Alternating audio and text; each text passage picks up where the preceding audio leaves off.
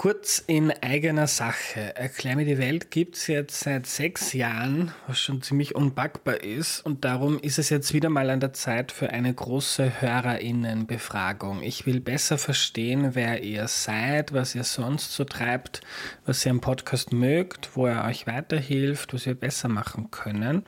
Also wenn ihr immer wieder Erklär mir die Welt hört, dann nehmt euch bitte fünf oder vielleicht auch zehn Minuten Zeit auf erklärmir.at slash Umfrage, um einen eurer Lieblingspodcasts in der Zukunft noch besser zu machen. Wenn du mitmachst, erhöhst du die Chance, dass der Podcast in der Zukunft noch mehr auf Dinge eingeht, die dich interessieren.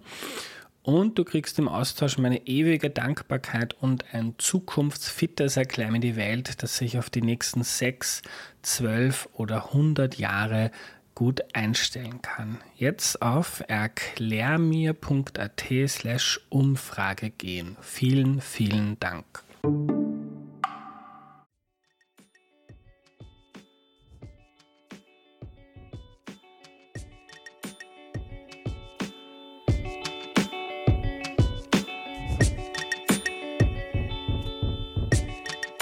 Hallo, ich bin der Andreas und das ist Erklär mir die Welt, der Podcast, mit dem du die Welt jede Woche ein bisschen besser verstehen sollst. Heute geht es um Flüsse, wie die funktionieren und wie es denen geht, wer dazu lebt und das erklärt uns Clement Tockner. Hallo. Ja, schönen guten Morgen. Hallo lieber Clement, danke, dass du mich in Frankfurt in deinem schönen Büro schon um 8 Uhr früh begrüßt. Kannst du dich zu Beginn noch kurz vorstellen, bitte?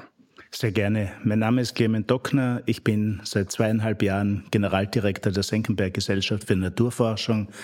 Die Senckenberg Gesellschaft für Naturforschung ist die größte Forschungseinrichtung der Leibniz-Gemeinschaft. Hier arbeiten 850 Menschen aus aller Welt. Und Clement, wie man hört, obwohl du in Frankfurt arbeitest, du bist Österreicher. Ich bin gebürtiger Österreicher, aber habe insgesamt mehr als 20 Jahre im Ausland gelebt. Lieber Clement, wir fangen mal ganz grundsätzlich an. So ein Fluss, wo fängt denn der an? Wie entsteht so ein Fluss? Jeder Fluss beginnt an einer Quelle. Und die Quellen sind normalerweise die, wo Grundwasser an die Oberfläche gelangen. Wir haben, man muss sich vorstellen, das Gewässernetz, das wir in Österreich haben, beträgt etwa 120.000 Kilometer von kleinen Oberläufen bis eben zur Donau. Aber man muss das immer auch im Vergleich setzen. Wir haben mehr Kilometer an Straßen als an Bächen und Flüssen. Also wow. das heißt, wir haben künstlich ein zweites großes Netzwerk eigentlich geschaffen. Mhm. Und das heißt, das Grundwasser sammelt sich, also es regnet, das Wasser sickert in den Boden und dann sammelt sich und irgendwann ist das so viel damit, und es beginnt dann wegzufließen oder wie? Das kommt an die Oberfläche, da können undurchlässige Schichten im Untergrund sein und dann dringt das sozusagen an die Oberfläche und kommt als Quelle dann eben an die Oberfläche und beginnt dann als Bach. Aber es gibt natürlich auch ganz viele Oberläufe, also die trocken fallen zum Beispiel im, im, im Sommer äh, auch und die dann kein Wasser führen auch. Mhm. Und das muss man auch sehen und dieser Anteil an trockenfallenden Bächen wird in Zukunft natürlich auch zunehmen aufgrund der Erderwärmung und der Übernutzung unserer Landschaften. Und wie ist das mit den Gletschern? Die speisen ja dann auch, wenn es wärmer wird im, im Frühjahr, im Sommer und das Eis schmilzt. Genau, also viele Gletscherbäche, die dann eben durch das schmelzende Eis eben gespeist werden. Die gibt es natürlich auch. Auch die nehmen natürlich ab, weil eben die Gletscher verschwinden werden. Bis Ende des Jahrhunderts werden wir kaum äh, Gletscher mehr haben in, im gesamten Alpenraum wenn wir so weiter wirtschaften, wie wir wirtschaften. Also es gibt verschiedene Ursprünge, aber die meisten sind grundwassergespiesene äh, äh, Bäche und Flüsse dann. Mhm. Noch kurz zu den Gletschern, weil es heißt ja manchmal so, die Windräder oder die Freiflächen Photovoltaik, das ist nicht schön in der Landschaft, aber die Landschaft, die wir gerne schätzen in Österreich, nämlich die Berge und die schönen Gletscher, die verschwinden auch, wenn man nicht Windräder aufstellen zum Beispiel.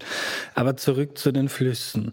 Das heißt, wenn man sich den ganzen Kreislauf anschaut, das meiste Wasser verdunstet über dem Meer, mhm. bilden sich Wolken, das regnet dann runter, das versickert, Und irgendwo, wo das, wo so viel Wasser ist oder wo undurchlässige, ich weiß nicht, Gestein ist oder wo es halt einfach nicht mehr weiter runtersickern kann, das Wasser, sammelt sich's und mit der Schwerkraft fließt es dann Genau, und also kommt an die Oberfläche, über die Schwerkraft fließt es runter, Wasser entwickelt eine Kraft und bildet sozusagen dann ein Gerinne, ein Gewässergerinne und damit eben, so wie die Adern der Landschaft, bildet das ein Netzwerk. Man muss sich ja vorstellen, dass die Gewässer die Eigenschaften der Gewässer ist nicht nur, dass sie Wasser haben, sondern sie liegen immer an der tiefsten Stelle in der Landschaft.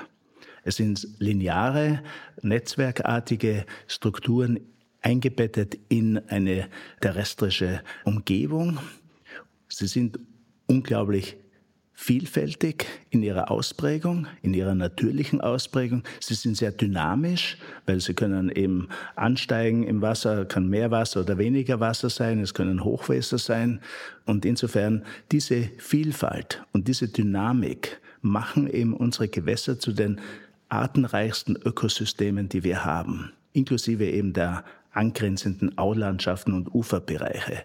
Man muss sich vorstellen, dass die Vielfalt, die wir in unseren Gewässern haben, ohne weiteres vergleichbar ist zu den, zur Vielfalt in tropischen Regenwäldern oder in Korallenriffen. Aber es ist auch, dass diese Vielfalt, die wir in unseren Gewässern haben, auch besonders gefährdet ist. Es gibt kaum einen Lebensraum, der so gefährdet ist wie unsere Gewässer. Und das hängt natürlich auch damit zusammen, dass die Gewässer, die Bäche, die Flüsse, die Tümpel eben an der tiefsten Stelle in der Landschaft sind. Das heißt, sie integrieren und akkumulieren alles, was in der Umgebung stattfindet. Und es gibt natürlich auch eine Konkurrenz zwischen Wasser als Ressource für uns Menschen und Gewässer als Lebensraum. Mhm. Und wir müssen hier einen Wechsel in der Ansicht äh, hinbekommen, nämlich dass wir hier nicht von einer Konkurrenz, sondern von Synergien sprechen. Wie können wir beides erreichen? Wasser für uns als Menschen, als unverzichtbare Ressource für uns als Menschen, als nicht ersetzbare Ressource für uns Menschen und andererseits als unglaublich wertvoller Lebensraum möchte ich gleich noch drauf eingehen. Gehen wir noch kurz einen Schritt zurück. Also da bilden sich die, die Bäche, die fließen da zusammen. Wenn mehrere zusammenfließen, entsteht ein Fluss. Ein Fluss geht oft in einen anderen Fluss auf mhm. und irgendwann mit der Schwerkraft geht es bergab und irgendwann fließt das ins Meer. In den meisten Fällen fließt das in, ins Meer, manche versickern auch irgendwo im, im, im Binnenland. Aber wir sprechen von sogenannten Flussordnungszahlen. Das heißt, die ganz äh, kleinen Oberläufe sind Flussordnungszahl 1. Wenn die zusammenfließen, dann kommt eine Flussordnungszahl 2. Und wenn dann die wieder zusammenfließen, 3. Und die Donau hat zum Beispiel eine Flussordnungszahl von 9. Also es gibt ein sehr schönes Muster, ein geometrisches Muster eigentlich, das alle Flüsse in dem Sinn auszeichnet. Mhm, total faszinierend. Bevor wir dann jetzt auf, auf die Tier- und Pflanzenwelt in den Flüssen eingehen und wie und wie es denen geht, du hast ja schon gesagt, ist stark bedroht. Noch kurz zur Bedeutung von Flüssen für den Menschen. Wenn man sich mal so eine Weltkarte anschaut, dann fällt ja auf, dass ganz viele Städte, die historisch gebaut worden sind, an Flüssen liegen. Also Flüsse waren im, im Lauf der Geschichte für den Menschen von unermesslicher Bedeutung. Die ganzen großen Kulturen sind entlang von Flüssen entstanden. Die Hochkulturen zum Beispiel, ob das in Ägypten oder in Mesopotamien waren oder auch entlang der Donau. Also einerseits waren die Flüsse natürlich ein Lebensraum, auch für die Menschen, also eine Quelle für Fische und so weiter, also für die Ernährung. Andererseits natürlich das Wasser auch als eben unverzichtbare Ressource, aber auch als Transportweg. Also man muss sich vorstellen, dass solche Flüsse eben vom Trinkwasser bis eben als Transportweg eine Unzahl an Leistungen zur Verfügung stellt, uns Menschen. Also es ist dann immer mehr genutzt worden, dann im Laufe der Zeit auch für die Wasserkraft zur Energiegewinnung. In Österreich so das Wasser, das Kraftwerk in, in Kaprun, das gefeiert worden als eine zivilisatorische Leistung und im Laufe der Zeit sind die Flüsse irgendwie immer intensiver genutzt worden, gab immer mehr Menschen, mehr materiellen Wohlstand und irgendwann war es dann auch so, zum Beispiel in Wien, dass die, diese Dynamik der Flüsse, die du schon beschrieben hast, dass die den Menschen ein bisschen auf den Keks gegangen ist, weil wir wollen das Land für uns haben, der Fluss, der stört, da ist da mal eine Überschwemmung, was vielleicht toll ist für die ähm, Fische oder Vögel, die dort leben, aber für den Menschen war das dann störend und man hat begonnen, das zu, zu regulieren. Ja, weil der Fluss war auf der einen Seite natürlich auch unberechenbar. Das heißt, er hatte eine Dynamik, wie ich vorher erwähnt habe. Das heißt, er hat natürlich seinen Lauf verändert. Man hat natürlich auch früher auch, waren auch Krankheiten, also Malaria und so weiter waren natürlich auch verbreitet. Und da hat der Mensch dann begonnen einzugreifen und hat die Flüsse gebändigt in dem Sinn und hat dann eben begonnen, dort zu siedeln, wo früher Fluss, der Fluss war. Wenn ich heute den Rhein hernehme und ich nehme, dann leben heutzutage neun Millionen Menschen entlang des gesamten Rheins in Gebieten, die früher dem Fluss gehört haben, also in ehemaligen Überflutungsgebieten. Sehr viele natürlich in den Niederlanden, aber auch entlang des ganzen äh, äh, Rheins in Deutschland oder auch an der Grenze zwischen der Schweiz und Österreich leben überall Menschen dann dort, wo früher Überflutungsflächen waren. Und das ist natürlich im Moment ein großes Problem weil wir natürlich eine Zunahme an Extremereignissen sehen, sowohl an Trockenheit als auch an Hochwässern. Und wie schützt man die Menschen jetzt entlang der Flüsse vor äh, diesen Hochwässern? Mhm.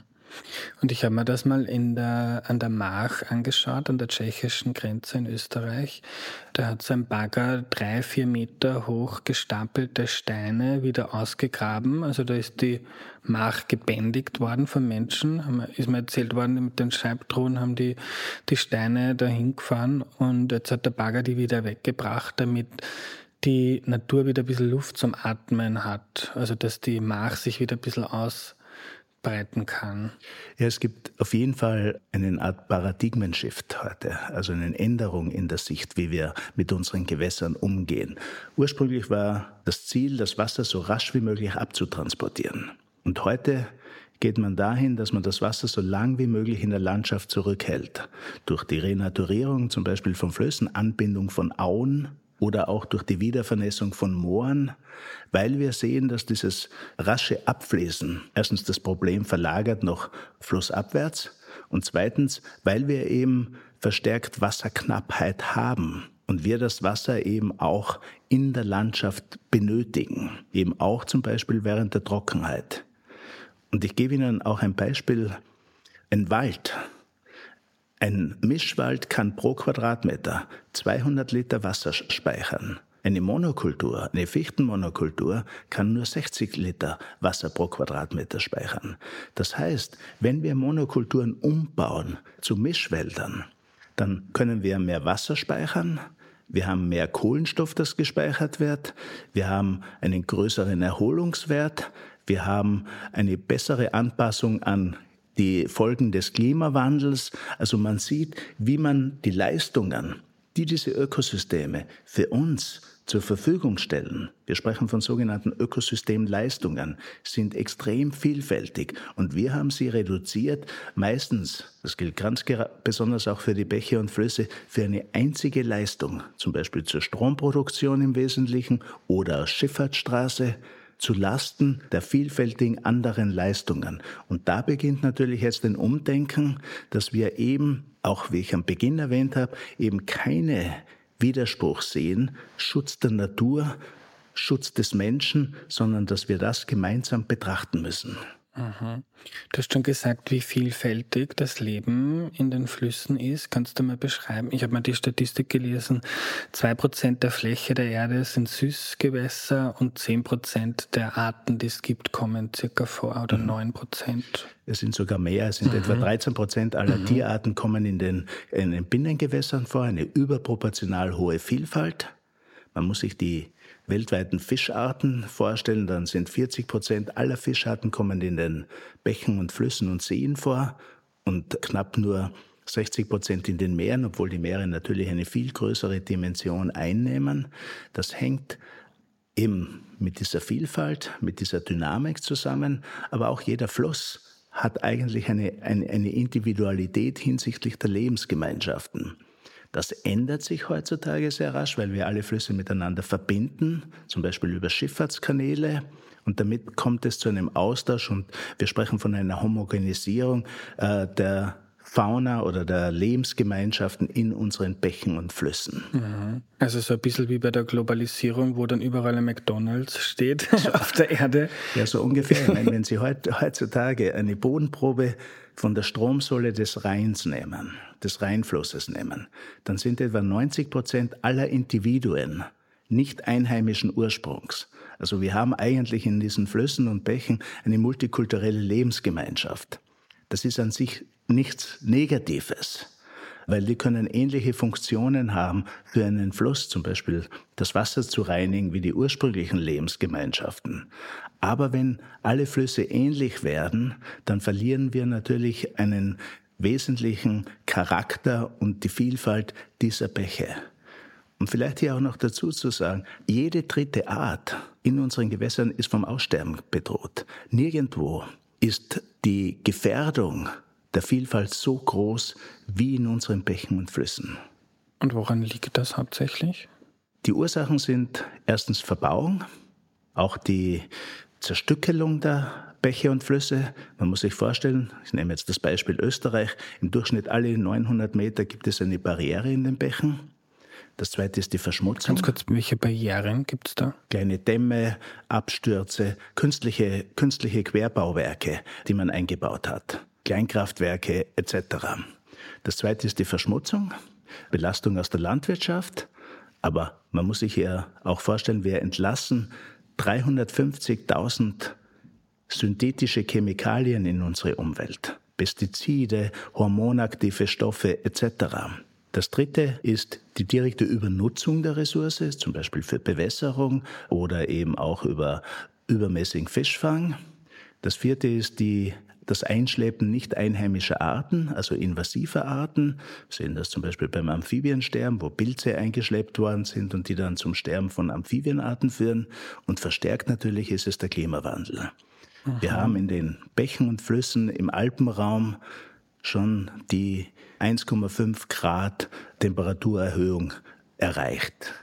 Und das ist natürlich, das ist die mittlere Temperaturerhöhung. Aber wenn Sie im Sommer höhere Temperaturen und weniger Abfluss haben, dann sind die Konsequenzen besonders ausgeprägt, weil Sie dann eben nicht nur hohe Temperaturen haben, Sie haben dann hohe Belastungen an, durch Schadstoffe, durch Nährstoffe, Sie haben niedrige Sauerstoffkonzentrationen, Sie haben wenig Schatten oft auch, weil die Uferbeschattung eben wegfällt, weil das bis an den Gewässerrand eben landwirtschaftlich genutzt wird, etc. Und deswegen diese unglaubliche Belastung unserer Gewässer und wir müssen alles daran setzen, um diese Vielfalt und diese Leistungen, die die Bäche und Flüsse für uns und für die Natur zur Verfügung stellen, zu erhalten und wieder, zu und, und wieder auszubauen. Kannst du noch erklären, so einem Fluss wie der Donau, Jetzt weiß man, okay, da schwimmen Fische, aber was sich da sonst so tut, hat man vielleicht nicht so den Einblick. Kannst du erklären, wie die Tiere und Pflanzen, die dort leben, jetzt durch Klimawandel, Verbauung, Verschmutzung, inwiefern die eingeschränkt werden in ihrem Leben? Das eine ist, dass sie nicht mehr wandern können. Das ist eben durch Barrieren, also durch die eben einen Austausch entlang dieses Netzwerkes der Flüsse eben unterbinden. Das andere ist der Verlust einfach an Lebensräumen. Man muss sich ja vorstellen, wenn so ein Hochwasser kommt, ein Hochwasser hat ja an sich nicht etwas Negatives an sich, sondern ist, es ist zentral für den Erhalt der Vielfalt von, von Gewässern, äh, der Vielfalt in den Gewässern auch, weil bei jedem Hochwasser werden neue Lebensräume geschaffen. Wir sprechen von so frühen Pionierstandorten wie zum Beispiel Schotterbänke, erste Inselbildungen und so weiter. Und auf diesen Pionierstandorten kommt eine ganz spezialisierte Fauna und Flora vor. Und dies, ob das terrestrisch ist, also äh, Käferarten, Spinnenarten, Pflanzen wie zum Beispiel die Tamariske und so weiter, die brauchen diese ganz frühen äh, Sukzessionsstadien einfach. Und die verlieren wir. Wir haben im Prinzip heutzutage in vielen auch der, in vielen der regulierten Bächen haben wir keine jungen Habitate mehr. Habitat, Lebensraum. Lebensräume, mhm. genau. Keine jungen Lebensräume. Also wir haben eigentlich nur einen alten Auenwald vielleicht noch oder Uferwald. Man kann sich das fast vorstellen wie in, wie in, wie in einer Bevölkerung, dass die sozusagen keine, kein Nachwuchs mehr kommt im Prinzip auch. Also wir haben eine demografisch eingeengte Lebensräume. Und wir brauchen diese Sukzessionsstadien. Und wenn dann auch noch die belastet sind durch Nährstoffe zum Beispiel, dann können sich nur ganz wenige Arten durchsetzen. Oder es kommt zu Algenblüten, auch in den Bächen und Flüssen. Wir hatten in diesem Som im letzten Sommer eben dieses Fischsterben an der Oder zum Beispiel. Dann ist es eine Kombination aus verschiedenen Faktoren, die dann einfach zu diesen Katastrophen führt. Es ist meist nicht eine Ursache, sondern es ist das Zusammenwirken von verschiedenen Ursachen. Wir sprechen so von multiplen Stressoren, die dann zusammenwirken. Und für unsere Zuhörerinnen in Österreich, die das nicht mitbekommen haben, da gab es Bilder, ich glaube Millionen tote Fische an der Oder, hat furchtbar ausgeschaut, so ein bisschen postapokalyptisch. Genau, also da ist ganze Abschnitte der unteren Oder sind eigentlich fast alle Fische gestorben. Und das war sehr hervorgerufen worden durch eine Alge, die eben eher in, in Brackwasser, also in salzhältigem Wasser einfach vorkommt. Und das war eben so Kombination zwischen eben hoher Temperatur, niedrige Wasserführung, verbaute Abschnitte plus menschliche Belastungen. Man ist dabei jetzt das genau herauszufinden, was genau die kausalen Zusammenhänge waren findet gerade eine große Studie jetzt an der Oder statt, um das zu untersuchen. Aber das war sozusagen eine der Katastrophen, die eben auch im Prinzip in der Bevölkerung zu einem, eine Art Weckruf war. Und das ist eigentlich auch tragisch, dass wir immer erst dann reagieren, wenn große Katastrophen auftreten. Wir hatten das Jahr zuvor die Hochwasser im Ahrtal. 30 Milliarden Euro Schaden durch ein einziges Hochwasser. Wo ist das Ahrtal? Das Ahrtal ist im Rheinland-Pfalz, also ist 100 mhm. Kilometer ungefähr von hier entfernt. 30 Milliarden Euro Schaden. Fast 200 Menschen sind gestorben durch ein einziges Ereignis. Und dann auf einmal wird einem bewusst, wie wir erstens eingegriffen haben in die Natur, direkt durch die Verbauungen, andererseits, wie sich natürlich auch im Prinzip in Zukunft durch die Erderwärmung, welche Auswirkungen wir sehen werden. Man muss sich vorstellen, wenn ein Grad Temperaturerhöhung ist, dann haben wir eine sieben Prozent mehr Wassersättigungsmöglichkeit in der Atmosphäre. Also dadurch kommt natürlich sozusagen auch die, die Wahrscheinlichkeit, dass es zu Starkregenereignissen kommt, nimmt einfach zu. Und wenn solche Starkregenereignisse dann in einen kanalisierten Fluss oder in einem sehr stark veränderten Einzugsgebiet eines Flusses auftreten, dann kann das natürlich fatale Konsequenzen haben. Und was macht man? Man baut jetzt die, die Häuser an der gleichen Stelle wieder auf. Also eigentlich hat man nicht sehr viel gelernt. Wir wissen alle, dass wir den Flüssen mehr Raum gehen, geben müssen, dass das einen Effekt hat, sowohl für den Menschen als auch äh, für die Natur. In der Schweiz hat man den Hochwasserschutz verändert. Raumplanung ist eines der ersten Aspekte und dort muss Verbesserungen äh, oder Hochwasserschutz muss immer mit einer Verbesserung des ökologischen Zustandes einhergehen. Mhm. Clement, was machen wir dann mit den, also die, die, die Menschen, die dort leben in der Nähe von Flüssen und Bächen oder auch die Landwirte? Ich komme von einer Bauernfamilie, mein Vater hat mir das mal erklärt, wie das beim Bach bei uns, da gibt es so eine eine feuchte Wiese und hat mir das gezeigt, wie das drainagiert worden ist vor vielen Jahrzehnten. Also man hat irgendwie lauter kleine Rohre unterirdisch gebaut, damit das Wasser abfließt in den Bach, damit es trockener wird und man dort besser mit dem Traktor fahren kann. Ist nicht toll, also wird auch die Landschaft einheitlicher und Tiere und Pflanzen verlieren den Lebensraum. Aber wie gehen wir dann als Gesellschaft und auch als die betroffenen Gruppen damit um? damit wir einen besseren Ausgleich finden. Ich meine, ich bin ja auch auf einem Bauernhof aufgewachsen. Und wir haben auch Almwesen, die Feuchtwesen sind, im Prinzip, die gemäht werden, um eben die zu erhalten. Das sind Leistungen, im Prinzip, die für die Allgemeinheit, für die Gesellschaft einfach zur Verfügung gestellt werden. Das, das wäre nicht möglich, wenn es nicht Subventionen zum Beispiel dafür geben, gäbe. Und es braucht ein Aspekt ist sicher ein, ein Umwidmen des, der, der Subventionen, die eben für diese gesellschaftlichen Leistungen zur Verfügung gestellt werden. Ich nehme jetzt die Zahlen aus Deutschland. In Deutschland werden pro Jahr 67 Milliarden Euro an Subventionen aufgewandt, die umweltschädliche Auswirkungen haben. Im Landwirtschaftsbereich, im Verkehrssektor, im Energiesektor, im Bausektor. wenn man die umwidmen würde, naturschonende oder erhaltende Maßnahmen, hätte man eine unglaubliche Konsequenz davon und einen positiven Effekt davon. Es ist sehr schwierig, das äh, äh, umzusteuern. Man muss natürlich auch äh, soziale Aspekte unbedingt mit berücksichtigen. Das ist ein, ein Aspekt. Das zweite ist, auch im wirtschaftlichen Handeln muss es oder gibt es natürlich auch ein Umdenken. Wir sprechen von der Internalisierung von externen äh, äh, Kosten. Also ein Betrieb verschmutzt einen Bach oder hat sonst negative Konsequenzen und die Allgemeinheit muss diese Kosten tragen. Diese Kosten müssen einberechnet werden in die Produktionsprozesse auch. Und das geht nicht auf rein freiwilliger Basis, sondern da braucht es eine ganz klare Regulatorik auch seitens der Politik. Sozusagen der Verschmutzer muss dafür auch zahlen im Prinzip auch. Jetzt werden, um es vereinfacht darzustellen, werden sozusagen diese Kosten umgelegt auf die Allgemeinheit und im Wesentlichen nicht nur auf die der, der jetzigen Generation, sondern ganz besonders auf die kommenden Generationen, für unsere Kinder und Enkelkinder. Die werden dafür zahlen für unser jetziges Handeln. Und man muss sich vorstellen, es geht uns als Menschen, zumindest in Europa, so gut wie nie zuvor in der gesamten Geschichte.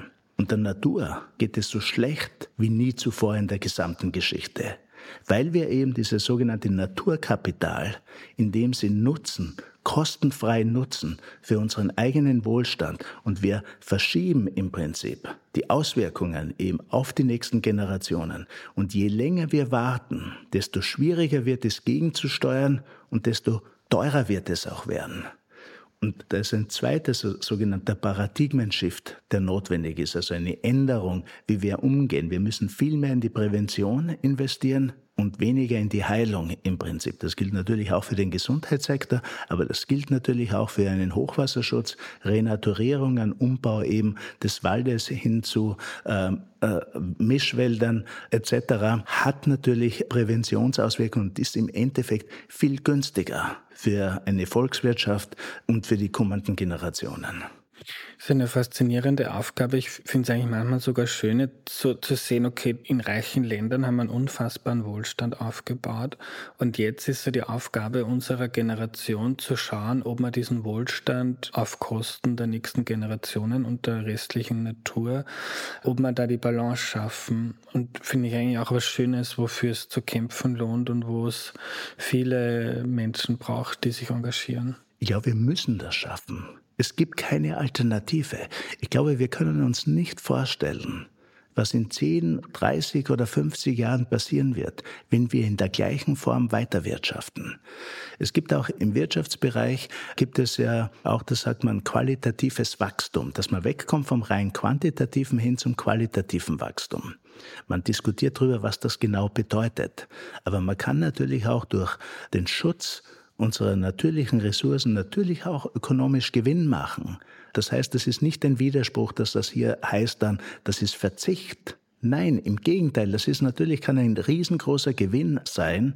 Und wir haben in Senckenberg zum Beispiel eine Studie durchgeführt, wo wir zeigen konnten, dass eine höhere biologische Vielfalt in der eigenen Umgebung natürlich sehr dazu beiträgt zum Wohlbefinden und dass ein zehnprozentiger höhere Vielfalt, zum Beispiel in Vögel, ungefähr die gleiche Auswirkung hat wie ein zehnprozentiger Anwuchs des Gehaltes. Also man sieht schon diesen Wert, den wir haben. Nur ist so, dass wir halt halt sehr häufig uns nicht bewusst sind, was wir eigentlich verloren haben. Das heißt, wir müssen hier ein Bewusstsein schaffen, welche Rolle diese Vielfalt äh, für uns hat, welche Bedeutung das das hat, auch aus, aus ästhetischen Gründen, aus Erholungsgründen, für unsere mentale Gesundheit zum Beispiel auch.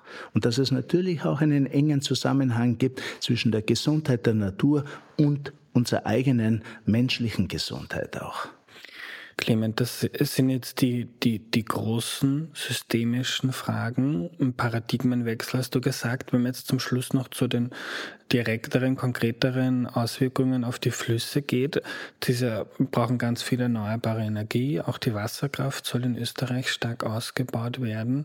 Wie geht man denn mit diesem Spannungsfeld um in der Zukunft? Und was sind so die, die Herausforderungen für die nächsten Jahre und Jahrzehnte, wenn es darum geht, den Flüssen wieder mehr Raum zu geben, diese Dynamik wieder mehr zuzulassen?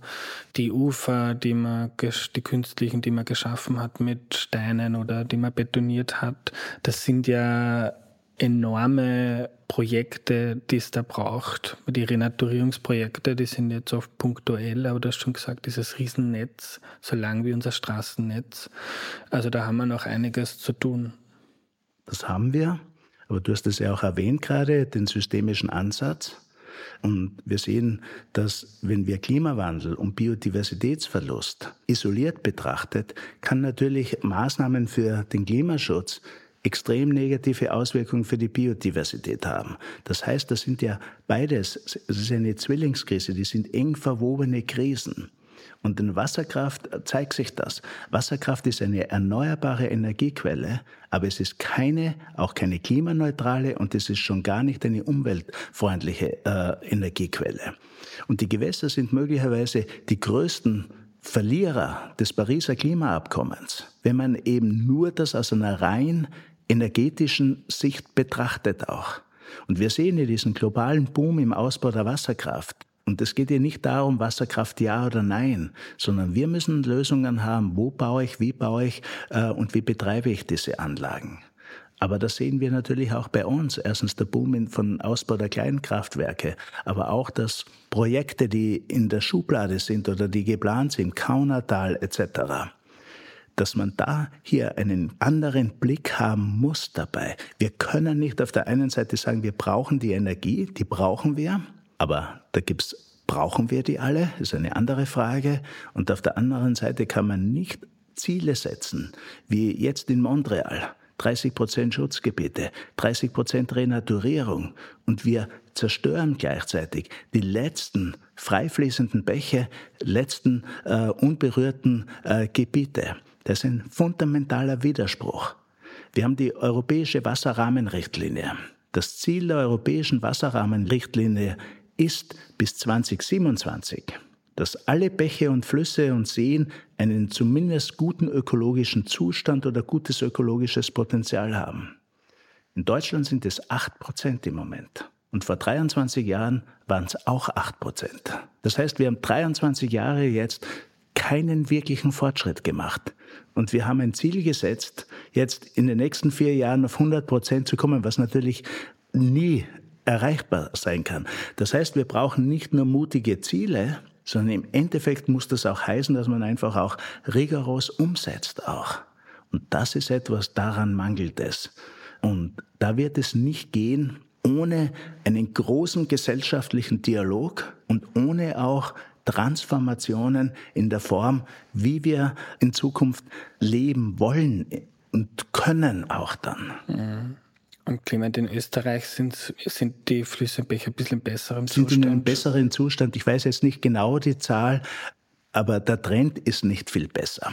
Und auch der Großteil ist in keinem guten Zustand. Großteil ist in keinem guten Zustand. Und das ist ganz klar. Und ich sehe das ja auch, wo auch jetzt Bäche, die einen sehr guten ökologischen Zustand in meiner eigenen Heimat, wo ich geboren bin, in der, in der Obersteiermark, dass da jetzt die Bäche weiter zerstückelt werden. Und da ist natürlich so, ein Kleinkraftwerk hat keine Auswirkungen. Aber wenn Sie zehn dann in ein Einzugsgebiet haben, dann hat das natürlich kumulative Auswirkungen. Und das wird meistens nicht berücksichtigt. Viele dieser Veränderungen laufen im Prinzip unter dem Radar. Und das ist sozusagen eine schleichende Veränderung, die wir haben. Das ist ja auch, warum wir die Biodiversität, den Verlust der biologischen Vielfalt nicht so, am, nicht so im Bewusstsein ist, weil das mehr so ein, ein, graduelle Änderung ist. Klimaänderung erleben wir. Ein Hitzesommer, ein Hochwasser sind sozusagen Manifestationen dieses Klimawandels und ist sozusagen viel stärker im Bewusstsein drinnen. Bei mir war das erst so, wie ich die, mir die Statistiken angeschaut habe, zum Beispiel über Vögel in der österreichischen Agrarlandschaft und wie die verschwinden, wo bei mir so ein Umdenken eingesetzt hat. So, ich möchte nicht Teil einer Generation sein, die dafür sorgt, dass, keine Ahnung, das Rebhuhn, die Feldlerche und, und Co., dass die verschwinden und ihre Kleinen nicht mehr aufziehen können, weil sie keine Insekten und keinen Lebensraum finden. Aber Clement, jetzt kommen wir zum Schluss und wenn man dir zuhört, dann merkt man einerseits, okay, das ist eine riesige Chance und Herausforderung, wo es ganz viele Menschen braucht, die daran mitwirken. Aber mir geht's auch so, wie, wie oft bei diesen Themen, es wirkt auch so überwältigend, so viele Probleme, Dinge, die sich über Jahrzehnte, Generationen, über Jahrhunderte angesammelt haben. Und jetzt soll man alles besser und anders machen. Uns hören jetzt viele Leute zu, die vielleicht sich denken, pff, lieber nach der Episode, das verdränge ich gleich wieder, weil das schaffen wir eh nicht. Gibt es etwas, was du diesen Menschen sagen kannst und wo man vielleicht, wenn man jetzt sich dafür interessiert, was du so erzählt hast, man wohnt vielleicht selber in der Nähe von einem Bach oder am Fluss, kann man in irgendeiner Weise da was bewirken, was tun?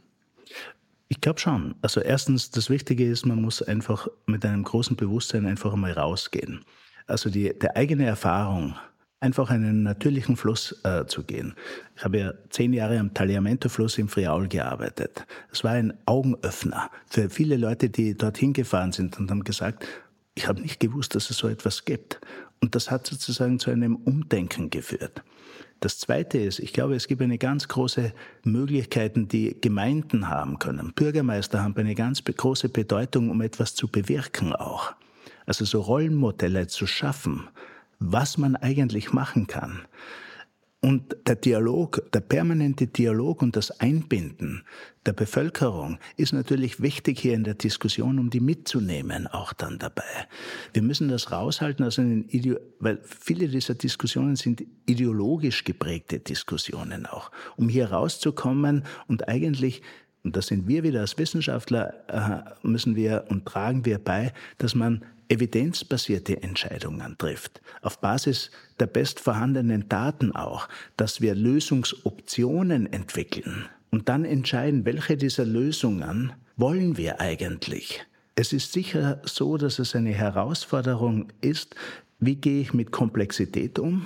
Also auch hier sozusagen, dass wir nicht nur einfache lineare Lösungen für ein Problem suchen, sondern dass wir dieses systemische Denken stärken. Und das Zweite ist, wie gehe ich mit Unsicherheiten um? Und das zu kommunizieren, beides Komplexität und Unsicherheiten, das ist sozusagen etwas, wo wir im Bildungsbereich sehr stark einfach dazu beitragen können. Und wir Senckenberg zum Beispiel, wir haben ja große Museen. Frankfurt kommen eine Million Besucherinnen und Besucher pro Jahr ins Museum. Und ich glaube, es gibt kaum bessere Orte, wo solche Transformationen angestoßen und begleitet werden können wie Forschungsmuseen. Und die Leute, die das Museum besuchen, wenn die rausgehen, sind sie neugieriger, sind kritischer, sind begeisterungsfähiger, sind motivierter. Und ich glaube, das sind so Aufgaben, die wir benötigen. Wir brauchen diese Öffnung, äh, um, um, um eben gemeinsam nach Lösungen und Lösungsoptionen äh, zu suchen. Aber wir dürfen auch nicht die Augen verschließen vor der Dramatik, vor der wir eigentlich stehen. Und das ist eben den meisten Menschen nicht bewusst, wo wir im Moment hinsteuern. Mhm. Also um es jetzt wieder runterzubrechen, damit man eine kleine Handlungsanleitung hat zum Ende. Man kann mal zum Bach oder zum Fluss gehen. Man kann ins Museum gehen, wenn man in Frankfurt ist, dann zu euch ins Senckenberg-Museum. Man, muss sich, man kann sich engagieren, man kann sich einfach engagieren, man kann schauen, wie wir in der eigenen Gemeinde etwas machen kann, man kann bewusst sein, viele der äh, be bewusst auch umgehen, ob das jetzt mit der Ernährung oder sonst etwas zusammenhängt auch, also dass man einfach hier das mit berücksichtigt. Aber es ist klar, dass von der politischen Seite es nicht alles sozusagen die Verantwortung auf das einzelne Individuum hinunterdelegiert werden kann. Es gibt natürlich auch eine ganz große politische Verantwortung. Und die größte Verantwortung, die die Politik hat, ist Vorsorge zu treffen. Und Vorsorge zu treffen für heute und insbesondere für die nächsten Generationen, weil die nächsten Generationen können sich ja nicht wehren gegen das, was wir jetzt machen im Prinzip. Und das ist etwas, wo Im Prinzip geht es um Verantwortung zu übernehmen. Individuelle Verantwortung, politische Verantwortung zu nehmen, auch ökonomische Verantwortung zu übernehmen. Wir arbeiten hier in Frankfurt, ist ein guter Platz dafür, eng auch mit dem Finanzsektor und mit dem Wirtschaftssektor zusammen. Wir hatten im Herbst eine Veranstaltung äh, Business Needs Nature, also Wirtschaften braucht Natur. Und da findet auch ein ganz großes äh, Umdenken statt. Und ich glaube, das ist auch ein Hebel. Es wird nicht einen Hebel geben, aber es wird mehrere Hebel, die wir hier einfach, einfach in Gang setzen mhm. müssen. Und es ist möglich. Du hast gesagt, Bürgermeister können viel tun. Wenn man jetzt zum Bürgermeister gehen möchte und ihm sagt, du was, was könnte er denn tun? Oder was kann man dem sagen? Ja, viele Renaturierungsprojekte werden natürlich von lokalen Gemeinden einfach auch angestoßen. Also man kann ja auch in einem, in einem Dorfbewusstsein schaffen, auch dabei. Aber ich nehme ein größeres, auch ein eigenes Erfahrungsbeispiel an der Donau, östlich von Wien. Das wurde während meiner Studienzeit, am Beginn, wurde das als Gestrüpp bezeichnet. Da wollte man ein Kraftwerk bauen. Und dann knapp zehn Jahre später ist dieses Gestrüpp ist ein Nationalpark geworden. Also wie, man sieht, wie sich sozusagen eine Änderung stattgefunden ist, was man vorher als Gestrüpp und nachher als einen unglaublich wertvollen Lebensraum einfach wahrgenommen und bezeichnet hat. Und ich glaube, dieses Umdenken und auch dieses Bewusstsein machen, was verlieren wir eigentlich dabei? Und Bücher wie Der stumme Frühling, das vor einigen Jahrzehnten schon veröffentlicht worden ist, hat so einen, hat auf einmal ist den Leuten bewusst geworden, sie gehen raus in eine, in, auf, auf die Wiese oder auf den Wald und das ist stumm. Lieber Clement, danke für deine Zeit. Ganz vielen Dank, Andreas.